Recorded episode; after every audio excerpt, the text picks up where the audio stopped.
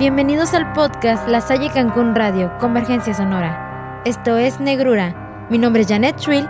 Comenzamos un podcast dedicado a temas de terror, leyendas, mitos y sucesos que algún día podrían tocar a tu puerta. Escúchame. Todos hemos escuchado historias de brujos o brujas transformándose en animales para hacer actos malvados.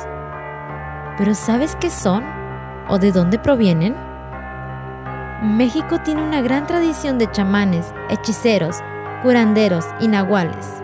Todos los pueblos y ciudades de nuestro país tienen al menos un nahual. Su nombre es nahual o puede ser nahuali, que significa lo que es mi vestidura o piel. Se refiere a la habilidad del nahual de transformarse en una criatura mitad hombre, mitad animal. Tecolote, jaguar, águila, el poder de transformarse en un animal pudo haber sido heredado de familia, aprendido por las enseñanzas o de libros de magia, pero generalmente requieren un sacrificio de algún ser vivo, ya sea un animal o algunos aseguran que hasta niños pequeños. El nahual propiamente se llama brujo, que de noche espanta a los hombres y chupa a los niños. El que es curioso de este oficio bien se le entiende cualquier cosa de hechizos. Y para usar de ellos es agudo, astuto y aprovecha pero no daña.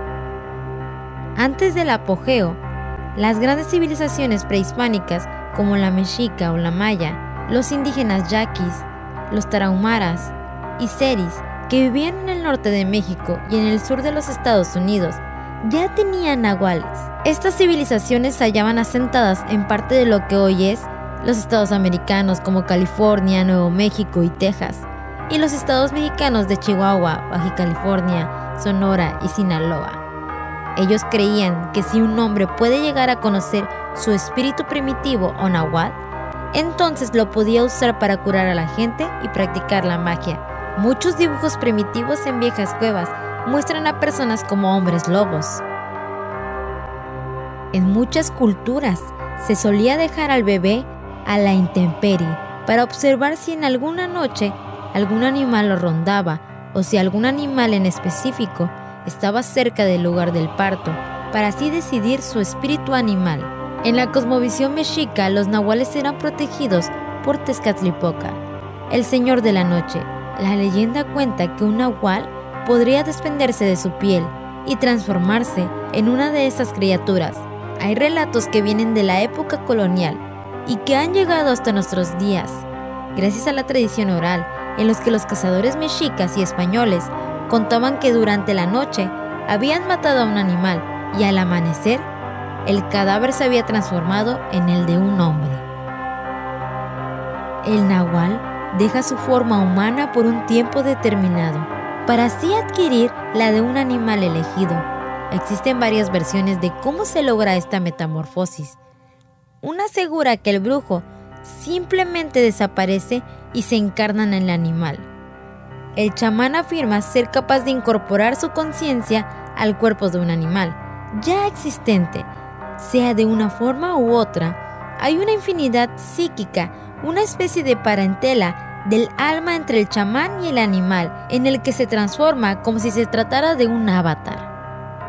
Otra dice, se fragmenta, para lo cual se desprende de modo deliberado de parte de su cuerpo, los ojos, las piernas, un brazo o incluso los intestinos. De este modo, si se quiere acabar con un nahual, el mejor método es seguirle y observar dónde realiza su transformación robarle la parte del cuerpo de la que se desprendió, ya que de este modo le será imposible volver a su forma original. Y al amanecer, ya no volverá. Otra más afirma que el cuerpo dormido del brujo permanece en su casa, mientras su espíritu vaga en la figura de un animal. En este caso, para evitar que alguien toque su cuerpo dormido, el nahual debe dar siete volteretas. Desde otro contexto, la palabra nahual suele asociarse en una entidad totémica, a una especie de aliado o alter ego inseparable que un ser humano tiene en el mundo animal. Aquí el nahual actúa como protector de su otro yo humano. es tan entrañable que incluso se cuenta que cuando uno muere, el otro también cae fulminado. Los españoles decían que el nahual solo podía transformarse durante la noche y atacaba a sus hijos con hechizos infernales.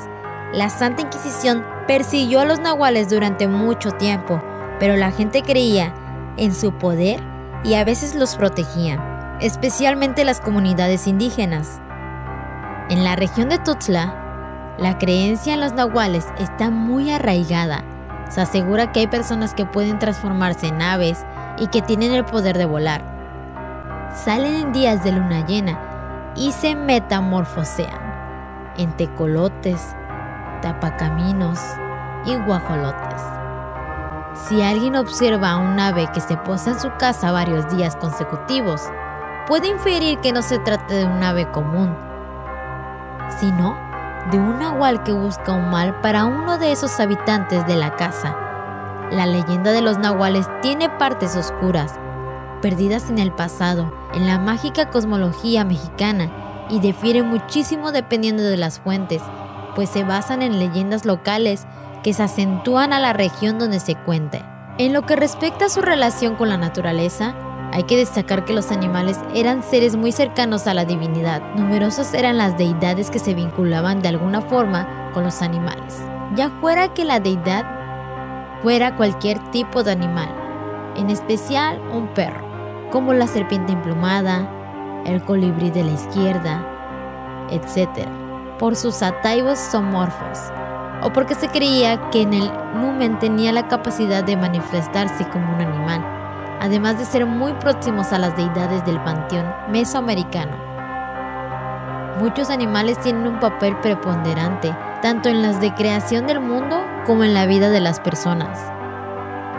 En la actualidad se pueden observar vestigos de este concepto en las danzas prehispánicas que algunos grupos realizan en las plazas públicas de México. Los atuendos de búho, jaguar y águila recuerdan a esos sacerdotes oscuros que se hablan en las leyendas de los nahuales. Un capítulo más en la vasta colección de las historias y creencias de nuestros antepasados. Son de acuerdo a las creencias mayas, brujos que pueden transformarse en animales. Uno de los más conocidos es el huaychivo y el huaypeg. Llegando a este punto, ¿Qué es lo que buscan los nahuales? De acuerdo con las tradiciones, se dice que cada persona al momento de nacer tiene ya el espíritu de un animal, que se encarga de protegerlo y guiarlo. Esos espíritus usualmente se manifiestan solo como una imagen que se aconseja en sueños o que ciertamente en afinidad al animal que tomó a la persona como su protegida. ¿Cómo hacen a los nahuales? Los nahuales, descritos como el código de Borgia, criaturas metamórficas, capaces de cambiar su forma física a cualquier otra forma de un animal o incluso en formas humanas a su voluntad. De la siguiente manera, ¿cómo saber si una persona es un nahual? Todos los pueblos y ciudades de nuestro país tienen al menos un nahual. Así que para que lo sepas, es momento de que yo te cuente algunos relatos que les han sucedido a algunas personas. Existen relatos recurrentes de los nahuales, como el de las personas que viajan en carreteras solitarias y atropellan animales pequeños como zorras. Al pararse a verificar, se dan cuenta de que son mujeres, nahualas o brujas. Hay un relato muy conocido de la paz de un taxista que en los años 80 venía por la carretera al sur pasando por un poblado de San Pedro, y de repente se le atraviesan dos zorras que estaban peleando y las atropelló. El taxista se detiene, recoge los cuerpos y se los trae a la ciudad. Pero al día siguiente, al abrir su cajuela, se da cuenta de que eran dos mujeres desnudas. Muchas personas comenzaron a decir que eran dos gemelas brujas que vivían en la ciudad. Alejandro Canché un neurocientífico, dice que es un maestro y recorre las comunidades. Esto le permite conocer y platicar con buenas personas. Es así que conoce a nahuales originales. Ellos son nahuales naturales, no necesitan hacer ceremonias ni rituales ni tomar nada. Podría decirse que son de herencia genética. Son jóvenes, adultos, niñas y hasta niños que se comportan de manera natural como humanos, que son o somos, pero también son diferentes. Ellos afirman que es como si vivieran en dos mundos. El Nahual. Una noche dominada por la inquietud, marchaba un grupo de cazadores en busca de alguna presa en los bosques del actual municipio de Chautempam. Los árboles parecían inertes, apenas se oía ruido alguno, salvo el temible movimiento de algo que se escondía por los arbustos. Exhaustos de no encontrar ningún animal, los cazadores avanzaban lentamente. De repente, algo despertó su letargo. Allá a lo lejos, avistaron la figura de un enorme perro, negro, que los miraba fijamente. El perro no hacía nada, permanecía estético, como si de una estampa se tratase. Uno de los hombres pensó que podría serles útil, así que decidieron acercarse y capturar al can. Pero en cuanto estuvieron menos de dos metros, el perro comenzó a ladrar y mostrar los dientes, y en sus ojos había una violencia inusitada. Los cazadores espantados le dieron una patada, hecho que hizo al perro huir apresuradamente. Los hombres lo siguieron hasta llegar a una extraña cabaña en medio del bosque. Se encontraba iluminada tenuemente, así que llamaron a la puerta para alertar a la gente del interior de la existencia de un perro salvaje en las cercanías. Y al abrirse, vieron únicamente a un campesino. Este los invitó a entrar a la cabaña. Los cazadores se sorprendieron al ver muchas riquezas, mientras los hombres le preguntaban al campesino si había visto al perro.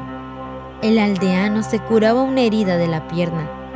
Poco después, abandonaron la cabaña y salieron del bosque.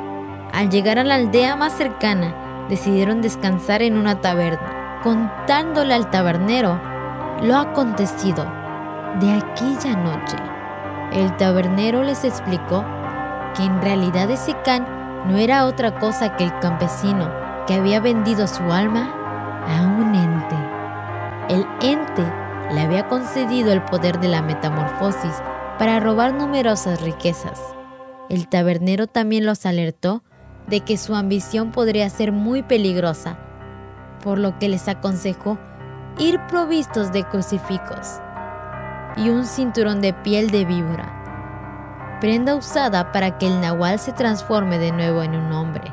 Pues ya lo sabes, no olvides llevar el cinturón de culebra en tu visita a Tlaxcala, por si te sale el nahual y te las ves negras. Aunque suene increíble, hay cientos de historias de miedo que la gente cuenta acerca de la existencia de los nahuales, como el caso de Zacatlán de las Manzanas, en Puebla, en 1896, cuando un día una gigantesca ave arreibó todo el pueblo poblano para atemorizarlo durante dos meses, en los cuales todas las noches atacaba a inocentes, en especialmente a los niños. Causó tanto furor esta noticia que incluso los periódicos le recomendaban a los habitantes del pueblo encerrarse cada que el sol se ocultaba, hasta que un día los lugareños, cansados de esperar quién sería el siguiente, decidieron ir en casa de la misteriosa criatura a la barranca, pues sospechaban del brujo del pueblo que vivía en las afueras. Cuando llegaron a la choza del brujo Anahual, encontraron al hombre en medio del ritual para transformarse en un animal cuando estaban a punto de atacarlo con los machetes, este ya se había convertido en un ave, el cual después de una lucha pudieron terminar con él. Ahora dime, cientos de personas creen en los nahuales. Dicen que estos los acechan, que incluso lo hacen como vigilancia y para causar algún daño. Ahora dime, ¿crees que realmente existen los nahuales? Analiza tu respuesta. Esto fue Negrura, un podcast de la Salle Cancún Radio, Convergencia Sonora. Mi nombre es Janet Trill. Hasta la próxima.